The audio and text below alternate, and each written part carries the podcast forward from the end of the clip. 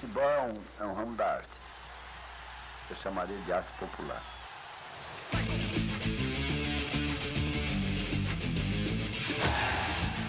Olá, olá, e o primeiro a gente nunca esquece, hein? Ah, jamais.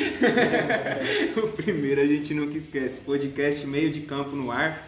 Meu nome é Igor Souza, sou aluno na Embi Morumbi de Jornalismo, faço estágio na Rede TV. Trouxe dois amigos porque, claro, o meio de campo é o lugar dos craques. Apresento vocês João e Nicolas. Oi, boa tarde, bom dia, boa noite. Sou o João, o João Guilherme. Eu trabalho com o Igão também na Rede TV, faço estágio lá. Sou estudante de jornalismo também na, na PUC São Paulo.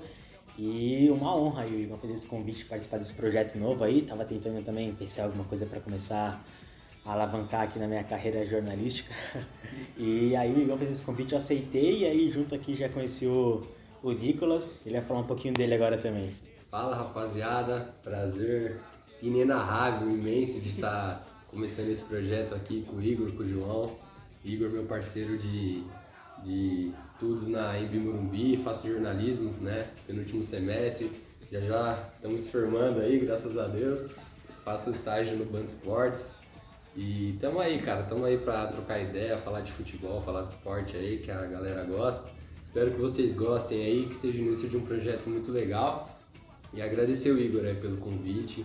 Tenho certeza que vai ser, vai ser um projeto muito bom aí pra gente. Isso, tamo junto demais. Ó, separei. Separamos na verdade, né? Fica melhor no plural, que a gente separou. O meio de campo é nosso. É, o meio de campo é nosso. É, o primeiro quadro vai ser o para o ímpar.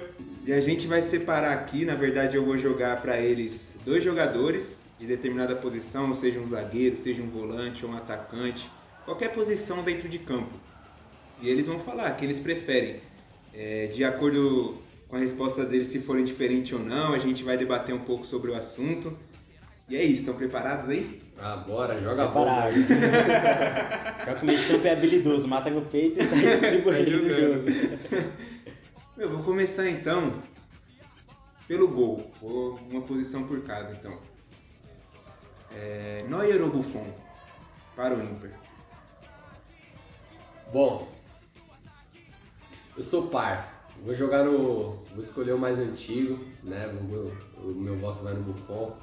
É, pro meu time é o Buffon, eu, eu, tipo, apesar de ter 21 anos aí, vi, tipo, meio pra final da carreira dele, mas foi um cara que eu aprendi a gostar, admirar muito, né? Eu cresci vendo futebol italiano, futebol inglês e mesmo torcendo por, pelo Milan na Itália, eu tinha raiva do Buffon porque ele pegava muito contra a gente. Então acho que é um cara multicampeão, líder, nato, joga, tá bem até hoje aí. Né? Deu aquela saída pro Paris Saint-Germain que eu achei meio estranha e depois voltou, mas não mancha, longe disso de manchar a carreira do cara. É um líder, né? Um capitão, um verdadeiro capitão, campeão do mundo, sendo titular pela Itália, pela Azurra. Não era um grande goleiro, mas meu para o ímpar, o Buffon cata no meu gol. Bom, é, acho que nesse debate aqui eu vou ser ímpar, hein? Porque acho que o Buffon a gente não tem o que falar dele, tanto na, na Juve como na seleção italiana. Ganhou a Copa do Mundo aí, então acho que o Buffon tem uma carreira assim espetacular, que dispensa comentários. Mas eu acho que eu vou um pouco nessa nessa minha paixão pelo futebol que eu comecei a acompanhar, principalmente nesse no meio europeu aí de 2012, 2013 pra cá. E foi nesse tempo aí que o Neuer começou a despontar, primeiro no Schalke, depois na carreira dele no Bayern de Munique. E aí eu vou no, no, no Neuer, porque além de, vou conversar aqui que a minha, minha opinião vai ser um pouquinho clubista, eu sou, o Bayern é um time que eu gosto muito ali na Europa, que eu acompanho bastante. Tá trajado com a camisa, né? dá pra Pra perceber tá que ele pro Bayern. Quem não tá vendo aí, nosso amigo João tá trajado.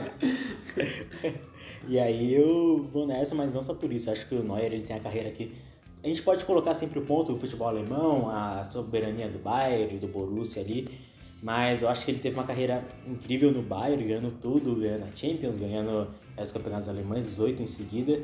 E, mas ele também ganhou o título da, da Copa, assim como o Buffon ganhou em 2006, o Neuer ganhou em 2014, então acho que o Neuer também tá, eu acho que meu, meu ímpar aqui vai ser o Neuer, meu para o ímpar, meu vai ser o ímpar. Perfeito, perfeito. Bom, pulando pros atacantes, então. A gente tava conversando em off, a gente fica conversando, a gente para, depois a gente volta. E a gente que é do meio de campo tá nessa É, meio termo, né? Trabalhar a E o bola. professor pedindo, agressividade, pisa na área, e ninguém pisa na área. Vamos falar de atacante, né? E agora, pra pisar na área, a gente fala de atacantes. Então, meu, vamos pisar na área com um debate para o ímpar entre Soares e Lewandowski. Quem começa? Posso começar? Par. Eu ganhei no para o ímpar, vou escolher o Luizito Soares, né? Centroavante do Barcelona aí que há anos aí vem se destacando. É, particularmente eu gosto muito do estilo dele, sul-americano, raçudo, né? Aquele cara guerreiro que cruza a bola na área, ele, ele faz gol de carrinho, é o cara que se entrega, que sabe, tá o tempo todo ali. É aquele cara que eu, por exemplo, na aí, pra quem me conhece, jogando na zaga, é o cara que eu ia tipo, ter, meu, ia ser um. Pra mim ia ser muito difícil marcar, aquele cara chato, que te dá tapa, que toma a sua frente, sabe, chato, é um cara chato. E, meu, é.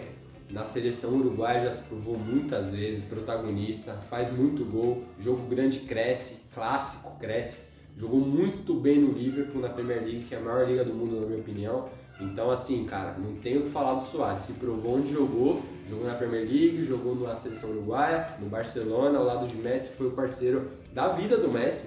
Se você pegar a carreira inteira do Messi, dá pra ter debate sobre isso, mas o parceiro de vida dele pra mim foi o Soares que todo mundo lembra, Messi e Soares vai ficar pra história, né? Com Neymar ou sem Neymar, Messi e Soares estavam lá. Então, assim, cara, artilheiro todo ano, Messi e Cristiano Ronaldo sendo artilheiros da La Liga, Soares sempre ali. Então, assim, eu, eu gosto muito dele, sul-americano, raçudo. Espero que um dia, no fim da carreira, quem sabe venha jogar no meu time aqui no Brasil. então, no para mim, o Soares é meu camisa 9, é quem eu vou, é quem eu vou servir para fazer o gol do meu time. Bom, acho que, na minha opinião, assim, se a gente for pegar os dois jogadores, assim, eu realmente ficaria em cima do muro sem, sem medo nenhum, até porque os dois são, são dois jogadores, assim, muito bons, muito bons. Dois centroavantes que eu acho que qualquer time do mundo queria ter, eu acho que, na minha opinião, desse, se colocar os dois um de frente pra mim, assim, eu escolheria os dois olho fechado, qualquer um dos dois, e ia em algum. Mas eu acho que essa decisão até surpreende um pouco, dói um pouco no meu coração aqui, um pouco clubista do Bayern, mas o Luizito Soares, até por estilo que eu gosto, assim, estilo de jogador mesmo, não estatísticas e tudo mais, mas eu acho que o Soares, ele é centroavante raçudo, aquele centroavante até pra gente ser, eu sou São Paulino, o Nicolas é palmeirense, o Igor São Paulino também, a gente curte, assim, essa alma sul-americana, então acho que, na minha opinião, até por isso, nessa garra, assim, o centroavante que vai dar mãozada no zagueiro, que briga, tá sempre lutando ali. Eu, eu vou no Soares também nessa. Eu acho que dá um pouquinho no meu coração. de- Coração de- de coração bávaro aqui, mas, mas eu vou de, vou de Soares nessa também. O Soares até na seleção uruguaia. O Leva não tem muito isso, porque na Polônia eles nunca. dificilmente vão brigar lá na ponta, né? Difícil. Dificilmente. É, mas eu acho que o Soares até na seleção uruguaia, jogando com Cavani, jogando com Forlan, qualquer jogador, ele sempre se destacou. Mas- Então eu vou de, vou de Soares. A gente concordou, mas eu dou um todavia também, porque eu, eu tô, sou ansioso, na verdade, já faz uns anos, para esperar que o Lewandowski se transfira para outra liga, né? Porque tenho curiosidade para ver ele atuando na Espanha. Ele é a cara do Real Madrid, na minha opinião, assim, para assumir a camisa nova, que hoje está muito bem servida, diga-se de passagem, mas assim, é um cara que merece dar a ele mesmo esse desafio de testar, de jogar em outro clube grande. Vai jogar na Inglaterra, vai jogar na Espanha, vai jogar na Itália, vai fazer alguma. Sai do Bayern de Munique um pouco, vamos ver. Porque quem sabe ele tem potencial para ser melhor que o O Soares. Soares se provou já, né? Exatamente. Começou no Groningen lá, depois Teve foi pro Ajax, depois foi pro Liverpool, depois foi pro Barça. Pro Barça. daí- Sempre bem, né? Sempre E no bem. Uruguai também, então. Ele e Se Cavani. o, se o Lewandowski sai da Alemanha, que ele, diga-se de passagem, é dono, mete gol todo jogo. Tudo bem que é o de Munique, que é ter mais o, o Lewandowski, E tem palavras pra falar. Falar que o Soares Faz é gol. melhor não quer dizer que É, Lewandowski. exatamente. Lewandowski, Lewandowski, Lewandowski faz é gol de tudo é também. jeito. Essa temporada ele é o, ter, ele é o até como de ouro, né? Do bola de ouro, chuteira de ouro, né? O Chuteira de ouro, né? Então, ele é um cara que faz gol de tudo quanto é jeito, então eu tenho essa curiosidade de ver ele, ele saindo da Alemanha pra respirar novos ares aí, quem Sim. sabe ingleses, né? Quem sabe espanhol. Interessante também. Então vamos ver, né? Vamos ver, quem sabe o Lewandowski passe o Soares. Por enquanto, Luizito Soares! Ganhou para o ímpar aqui.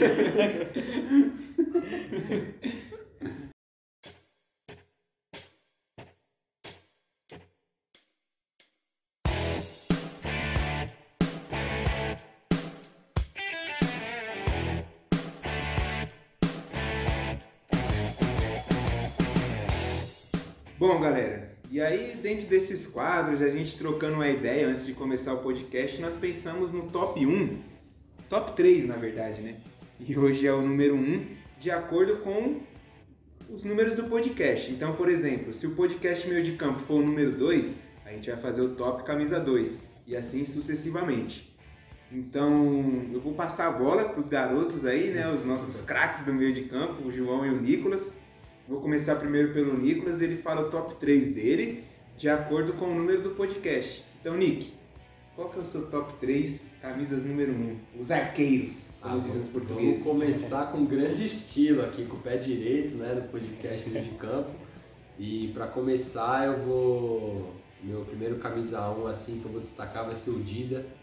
Eu tenho uma admiração muito grande assim pessoal por ele. Acho que cresci vendo futebol italiano, aquele time do Milan, né, ganhando tudo e o Dida, sei lá, cara, ele era um cara muito muito grande, um cara muito respeitado.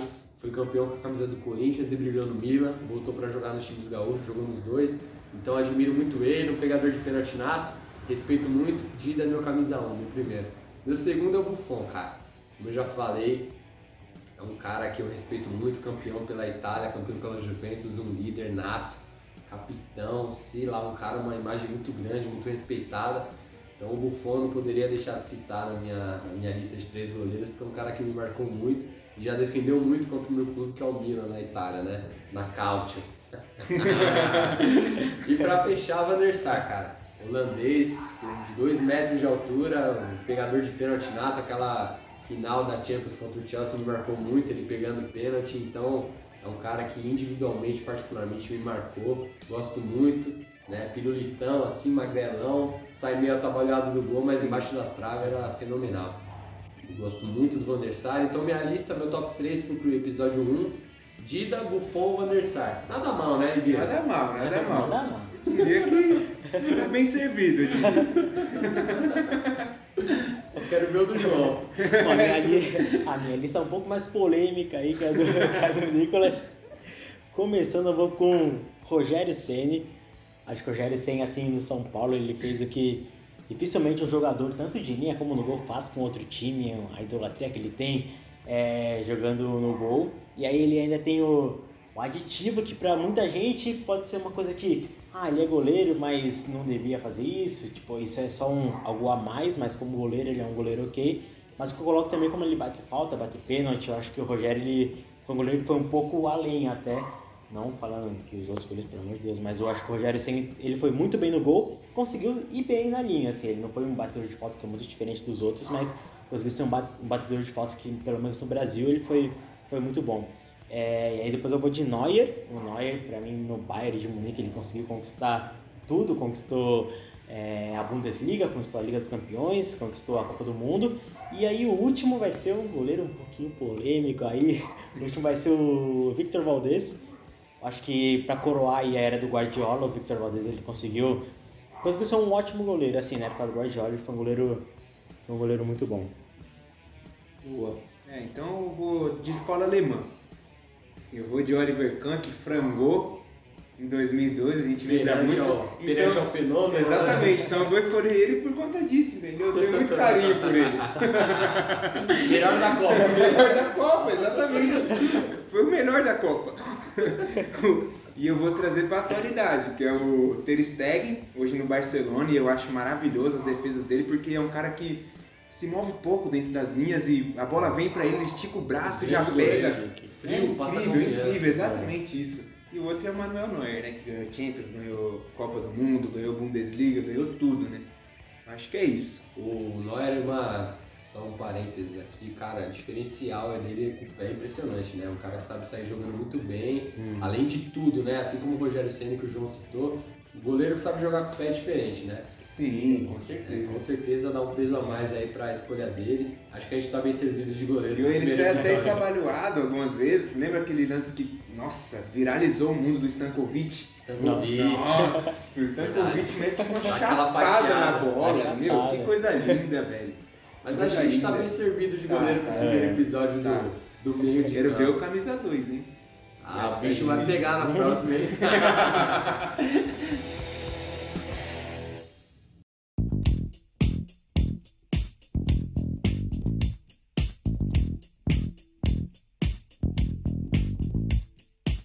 bom, eu quero começar já, galera, falando com vocês sobre a La Liga. Acho que é um tema que a gente tem que conversar por já ter definido e ser recentemente também. Real Madrid com a taça.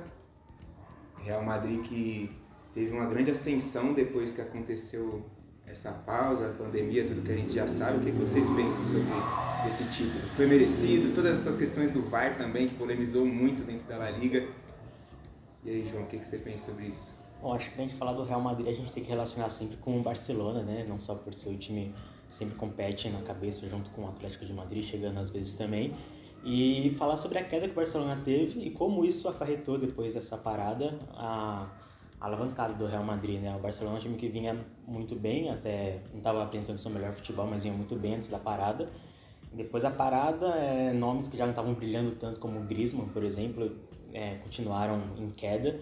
E o Real Madrid nesse tempo, parece que depois da parada conseguiu organizar o time, Benzema voltou assim a forma espetacular, Sérgio Ramos também comandando lá atrás com todas as ressalvas a ele, mas um zagueiro excepcional.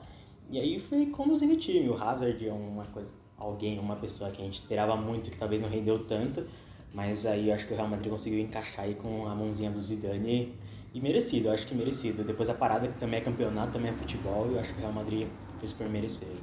Não, sem dúvida, eu também penso que foi merecidíssimo o título.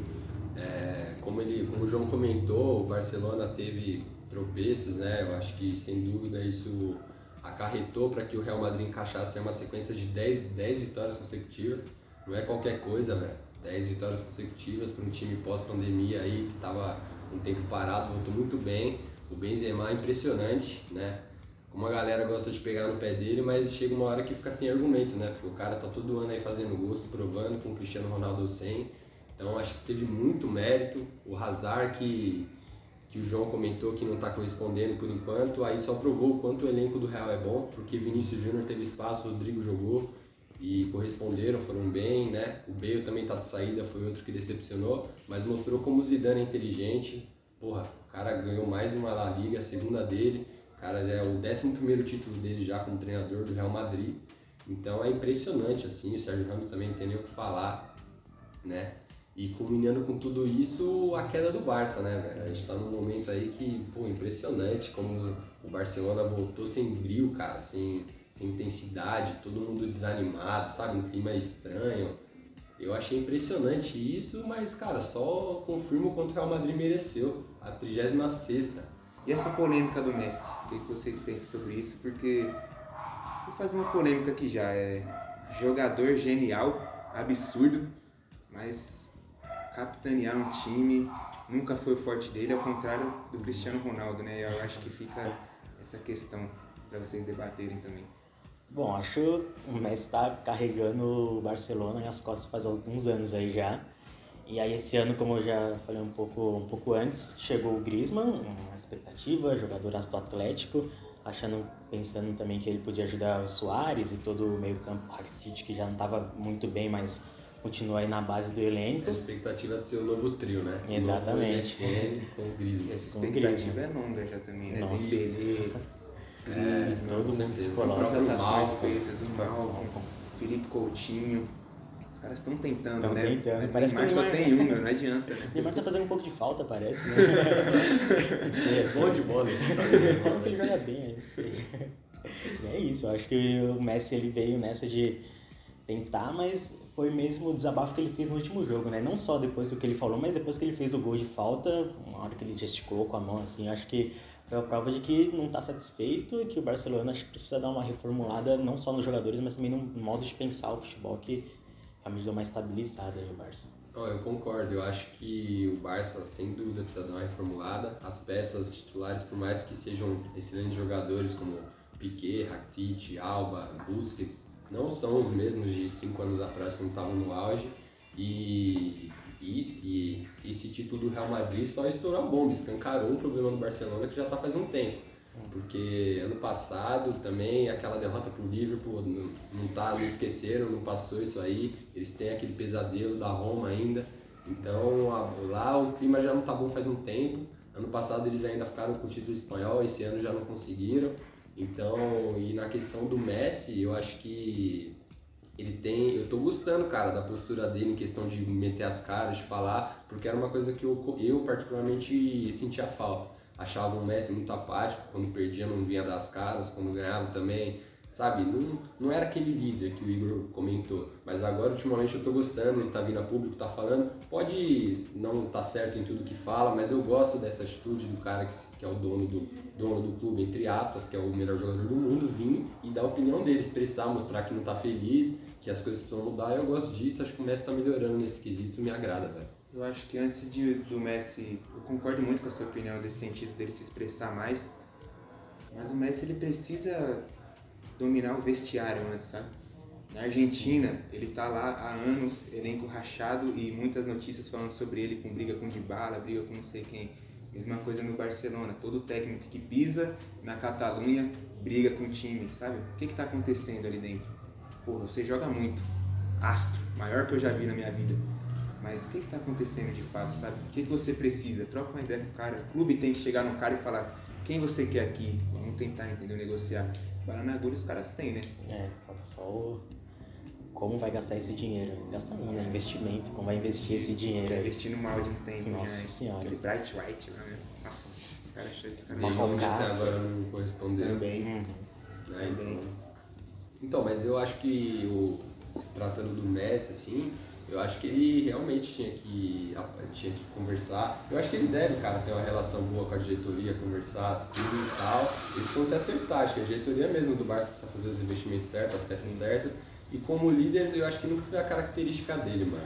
Eu acho que a gente pode cobrar assim do Messi, ter mais personalidade, aparecer assim como ele tá fazendo agora, mas nunca foi a característica dele de ser um capitão, né, cara? Aquele cara, o Sérgio Ramos, por exemplo, que é um líder, entendeu? O próprio Cristiano Ronaldo é um líder. É Em. Portugal já se provou, já mostrou, teve vídeo aí, né? Cara, porra, dono do vestiário comanda, eu acho que não é o estilo do Messi, mas ele tá melhorando. Quanto a isso, eu acho que ele precisa sim de gente ali do lado, de mais peças do lado dele, mas ele também precisa esse pós, pós do Messi foi abaixo da expectativa, né? Ele ficou 3, 4 jogos para conseguir fazer o, o gol que ele precisava de, né, para alcançar a marca dele, 700 e sabe, não, não- também não foi o Messi que a gente está acostumado a ver. Eu acho que vale uma autocrítica para ele, para todo o grupo. Tem que vir peças, mas quem tá lá também precisa acho que melhorar um pouco ano que vem, botar com balha na agulha aí e buscar o Real Madrid, mano. Eu acho que é isso. É, mudando um pouco de caminho ali na Europa, falar de uma liga também que a gente gosta muito, que é a Premier. E ascensão do United eu tenho que falar, né? Um time que não perdeu ainda depois da pandemia. É. O que está acontecendo? Mas deu pra ver o time que o Igor. Você nem percebeu, né? E o que eu converso com o Nicolas muito também no off aí, é que aquele Solskjaer não se mexe pra nada, né? O time tá ganhando, tá perdendo, não Bom. se movimenta. Quanto ao Manchester, impressionante, né? O pós, pós-parada aí, agora entrou de vez na briga pela Champions com o Chelsea com o Leicester, né? O Chelsea tem um, um ponto a mais que, que, que ambos, né? Que Manchester e Leicester. E na última rodada vai ter o confronto direto, porque o Manchester vai, vai jogar contra o Leicester lá em Foxes, então, meu, eu espero que o Manchester faça parte dele aí, carinho na vaga na Champions, porque tá precisando, tá precisando voltar aquele United que a gente viu quando a gente era moleque, né? O United campeão, o United que briga ponta a ponta com o Liverpool, né? Hoje o protagonismo da cidade passou a ser do City nos últimos anos.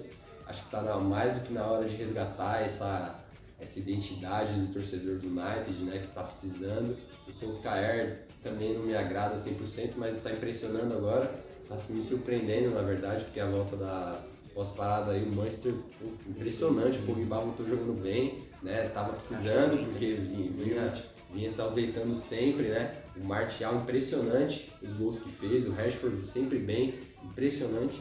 E não dá pra deixar de falar dele, né? O Bruno Fernandes é uma coisa de louco, cara.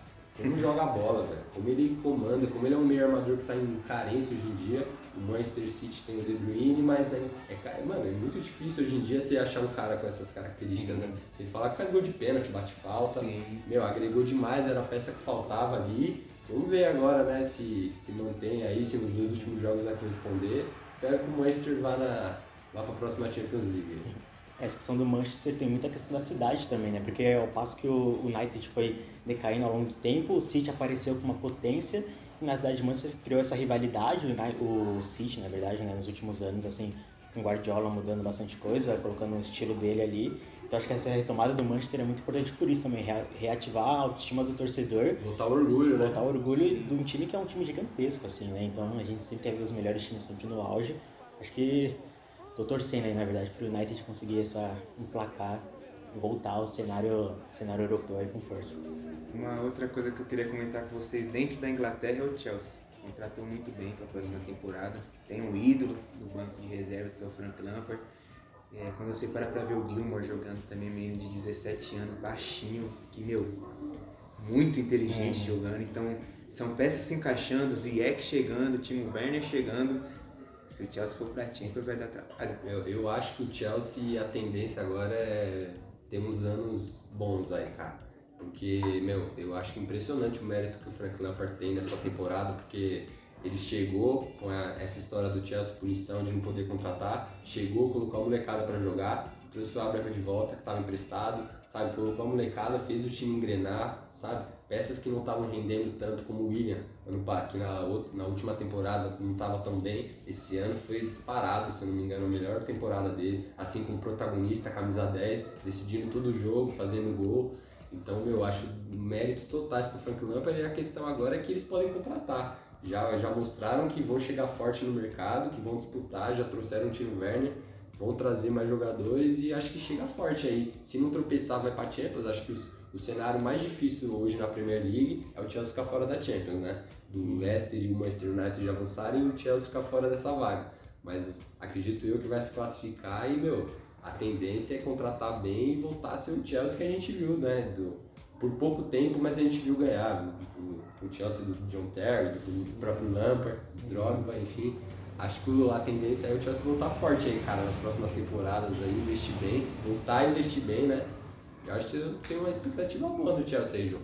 É, eu acho que é uma temporada que tá mostrando a força do futebol inglês voltando, né? Porque a gente vê o Liverpool, que no ano passado conquistou a Champions, tudo. É, esse ano, esse ano não, né? Já de uns dois anos para trás também o Manchester City aqui aparecendo como potência. E agora o Chelsea, United voltando. Acho que o futebol inglês tá, tem essa chance aí nos próximos anos ter muita força também nos campeonatos importantes como a Champions, principalmente. E dentro disso também, que você falou da evolução do futebol inglês, os, os próprios times que não são da primeira prateleira, caso do Tottenham, do Everton, também com caras conhecidos, peças tipo, importantes no futebol. Então mostra, eu também concordo, acho que o futebol inglês está crescendo. Tottenham que tem José Mourinho, tem Lucas Moura, Son, Kane, grandes jogadores, e não é um clube grande, né, em comparado aos outros que a gente estava citando agora. O próprio Everton, né, cara, que trouxe o italiano, pô, Ancelotti. monstro sagrado, né? Tem os brasileiros, Bernard, tem o Richardson se destacando. Acho que o futebol inglês a tendência é crescer mesmo. E trazendo esse debate que vocês estão falando, é, essa ascensão do futebol inglês é tão notória que no ano passado, na última temporada, quando a gente olhava para Champions, a final era Liverpool e Tottenham, olhava para Europa League, Chelsea e Arsenal. Então os caras estão realmente dominando. Com certeza. Vamos falar de futebol brasileiro então, né? Vamos dar um pulinho bem rápido, né? Porque tá tudo parado aí, menos o Covidão 2020, né? Maracanã lá. É incrível, né? Mas aí é, já é outro tema e a gente depois discorre sobre isso se vocês quiserem. E a saída do Jorge Jesus, né? Veio aqui, papou todo mundo, como diz o Nicolas. papou todo mundo. Veio aqui, jantou geral e foi embora, né? Deu, deu a passagem dele, mostrou pra que veio e foi embora. Cara, eu acho que pra falar do Jorge Jesus, assim, pra mim dispensa comentários. Você é sempre um cara que eu vou lembrar Porque veio aqui, por mais que tenha aquele jeitão arrogante dele, né? Que tipo, né? O que ele fala tá certo, o resto tá errado, mas assim, cara, veio aqui e mostrou pra quem veio. Por mais que tivesse o maior investimento, o melhor elenco, sabe? Ele veio aqui e mostrou realmente que entende futebol, que é um cara inteligente, é um cara que fez bem pro futebol brasileiro, deixou a marca dele, ganhou a Libertadores, ganhou o brasileiro. Então assim, cara, eu acho que o Jorge Jesus ia ficar marcado, não só pra torcida do Flamengo, mas no futebol brasileiro. A participação dele aqui no Brasil foi muito boa, foi uma coisa diferente. Dificilmente você vê um cara da Europa chegar aqui e se dar muito bem, assim, logo de cara, sabe? Então assim, eu acho que ele não, não tem nada pra falar sobre a saída dele, assim, se fosse ele, talvez eu aceitaria a proposta também, porque um salário muito bom, né? Clube europeu vai jogar Champions League provavelmente, só depende do Benfica, então eu, ele, eu não. Tem muita gente que condena a saída dele, critica. O próprio Vanderlei Luxemburgo deu uma declaração aí, pra mim não é o caso não. Pra mim ele tá certo, ele tá no direito dele, veio aqui, ganhou tudo que tinha pra ganhar, deu a aula dele, conquistou o Brasil, conquistou o Flamengo. Tá mais do que certo o Jorge Jesus de partir para outro desafio tentar ganhar alguma coisa melhor. Bom, aqui no Brasil, acho que a gente sempre tem aquele estigma né, do treinador. Muitos times trocando de técnico a toda hora, a todo semestre. E o Jorge Jesus, eu acho que ele chegou aqui, ele comandou o brasileiro, comandou a Libertadores, chegou muito perto do Mundial, assim, eu acho que foi por detalhes que ele não ganhou o Mundial também. Eu acho que ele implementou algo diferente no futebol, no futebol brasileiro, né? A gente via daqueles técnicos sul-americanos que a gente colocava e tirava logo depois. E deram um tempinho para ele no Flamengo, ele conseguiu implementar um futebol muito bom. Acho que o time do Flamengo é muito bom, jogador por jogador, assim, as peças, os atacantes, meias, Gerson, Gabigol, Rafinha, Felipe Luiz, é um time, time assim, muito bom. muito bom, muito bom. Talvez os melhores que a gente viu nos últimos anos aqui no Brasil. E ele conseguiu moldar esse time, né? Porque é muito difícil moldar um time com muitas estrelas, né? O Jorge Jesus conseguiu é, administrar esse time no vestiário, então o Flamengo sempre teve no, no mais alto nível, então eu vou de Jorge Jesus também. Acho que ele é um técnico muito bom. É, e é incrível também que ele tava distante da família e aconteceu tudo o que aconteceu, né? A adaptação dele foi muito Adaptação rápida. muito muito rápida, incrível. muito bem. E ele chegou aqui numa desconfiança incrível. Grande parte da imprensa batia nele, criticava as ideias, o que ele falava. Cara, não, não tem nada pra falar dele, da saída dele. Hum. Fez uma campanha excepcional no Flamengo, né? Quem era contra ele, no fim, acabou se rendendo, né? É, ao trabalho do cara, porque ele foi muito bem, conseguiu dar uma ideia de jogo diferente e Jorge Jesus tá mais do que certo de seguir a carreira dele e tentar novos objetivos. Perfeito. Uma outra pauta que eu vou trazer também é o famigerado clássico entre Palmeiras e Corinthians, né? Maior do Brasil? Pra mim é o maior do Brasil. Maior do Brasil? Eu ainda fico com o Grenal, mas eu acho que é um clássico assim, que depois do Grenal tá ali nas cabeças Eu também. acho que é o maior do Brasil também. Ah, já decidiu Libertadores, semifinais e tal. Eu acho que a rivalidade Palmeiras e Corinthians não tá escrita. E mexe, Nicolas? Você acha que mexe? Demais, né, cara? Palmeirense, assim, corintiano. Ah, cara, é, o- é outro, é um jogo à parte, eu diria, né? Pra marcar o retorno do futebol paulista não tem jogo melhor pra ter Palmeiras e Corinthians. Vai ser o primeiro da história que não vai ter torcida no estádio, então a gente tá curioso aí pra ver como é que, como é que as equipes vão render, como é que o Corinthians vai jogar diante de um adversário grande no seu estádio, sem a presença da Fiel, que sem dúvida nenhuma faz muita diferença, empurra, né? Isso aí acho que é, né? é inevitável a gente não falar, é uma torcida que empurra bastante, então vamos ver aí, cara, tô curioso pra saber. Palmeiras vai ter que voltar aí, apesar do momento do Corinthians, a responsabilidade do Palmeiras é muito grande, né, cara? Vai voltar sem o Dudu, que no jogo todo, na época que ele teve no Palmeiras, se eu não me engano, só, só faltou, só não teve presente um derby, então vai ser diferente, é o principal jogador do time, vai estar sem ele, né? O Rony tá vivendo essa polêmica aí, não sabemos ainda se ele vai atuar, porque o Palmeiras está tentando efeitos específicos, vamos aguardar para ver se o Rony vai conseguir entrar em campo. Mas é um derby diferente, cara. Tô ansioso. Eu acho que o. Eu acho que o Corinthians precisa ganhar esse jogo, porque se perder, a coisa vai azedar, porque já tá muito problema financeiro vindo à tona, um atrás do outro. Tá jogadores que Paulista, passaram, jogadores que passaram e estão voltando à tona para cobrar dinheiro do clube. No Paulista a situação não tá legal, não vai mais classificar, tá brigando. Muito difícil ser rebaixado, mas tá brigando querendo ou não contra o rebaixamento, tem que ganhar os dois jogos. Então assim, cara, tô muito. eu- Tô muito curioso para ver o que vai acontecer nesse jogo aí, né? Eu aposto, aposto numa vitória do Palmeiras, acho que se sobressair, se não pipocar no sentido da palavra, assim, sabe? Se entrar em campo determinado, acho que tem mais qualidade, é superior ao Corinthians, mas clássico é clássico, cara. E vice-versa. Não, é aquele, aquele velho papo que não é mentira. Clássico é clássico, a gente tem que esperar pra ver. Aposto no Palmeiras, mas acho que vai ser um jogo bem equilibrado. Vamos ver, né? Vamos ver, João. E você, Pô. João, aposta em quem? Eu aposto no Palmeiras também. Eu acho que o Corinthians vai entrar naquela pressão de precisar classificar para não passar vergonha logo no primeiro campeonato do ano, então vai entrar com aquela pressão a mais. O Cantillo um joga, que é um cara que consegue articular o meio de campo do Corinthians ali de uma maneira, acho que muito eficiente, na verdade. Mas eu acho que o Palmeiras, até por jogar na casa do rival, jogar na casa, é, no Itaquerão, a gente, é, o Palmeiras consegue sempre é, ter um jogo mais leve, né? Jogar mais tranquilo, ainda mais por não ter torcida. Eu acho que o Palmeiras ele vai conseguir complicar a vida do Corinthians e é, pela situação atual, acho que o Palmeiras vai eliminar o Corinthians. Mas eu acho que o Corinthians, esse jogo é fundamental pra eles, cara. Eles têm, meu, é tudo ou nada nesse jogo, porque se perder, vai ser, vai ser crise, entre aspas, né? A galera vai, vai começar a pegar no pé, a torcida vai chegar junto, porque a crise financeira, situação do campeonato não tá boa. Perder um clássico logo no retorno não vai ser nada bom, né, cara? E já teve a Libertadores também, né? Eu acho que a pré-Libertadores já pesou bastante com o Guarani, que é um time que já vinha de trás. E aí eu acho que o Corinthians vai. Esse jogo pesa pro Corinthians. Acho que Vai ser um Palmeiras também. O palpite é o Palmeiras, time do, time do professor. Profechou. Que tá Diria um outro. Tá com problema aí contra o Gustavo Gomes, não regularizou, não sabe se ele vai estar Sim. disponível. Pra mim faz muita diferença, é o melhor zagueiro do time. Então, Acho que no ano passado ele conseguiu ser um dos melhores do Ah, Brasil em nível técnico, ah, em tudo. O Paraguai é muito bom zagueiro? Eu acho que fez muita diferença pro Palmeiras. Felipe Melo muito bem, eu gosto muito dele na zaga também. Mas o Gustavo Gomes, se não jogar, não tem a dúvida que vai fazer diferença, ainda mais sem o Dudu e o Rony a gente não sabe, né? Eu aposto que ele vai jogar porque efeito suspensivo tem de sobra, né? A galera consegue Sim, colocar os caras pra jogar. Eu acho que não vai ser problema pro Palmeiras no primeiro jogo, mas assim, a ausência do Gustavo Gomes pra mim ia fazer muita diferença. E, e tem a curiosidade de contar o Jô, né? Provavelmente vai começar no Sim, banco de é reservas, mas é um cara que cheira gol, gosta de clássico, já Corinthians marcou, acertando já marcou contra o né? Palmeiras. Vamos ver como ele se encaixa aí Sim. no time do Corinthians. Vai ser boa um bom contratação, jogo. Vai ser um bom jogo pra ver. sempre, né? Sempre é. Pra marcar o retorno do Campeonato Paulista, acho que vai ser um jogo bem agradável de acompanhar aí. Boa, boa. Esperando que seja um bom espetáculo.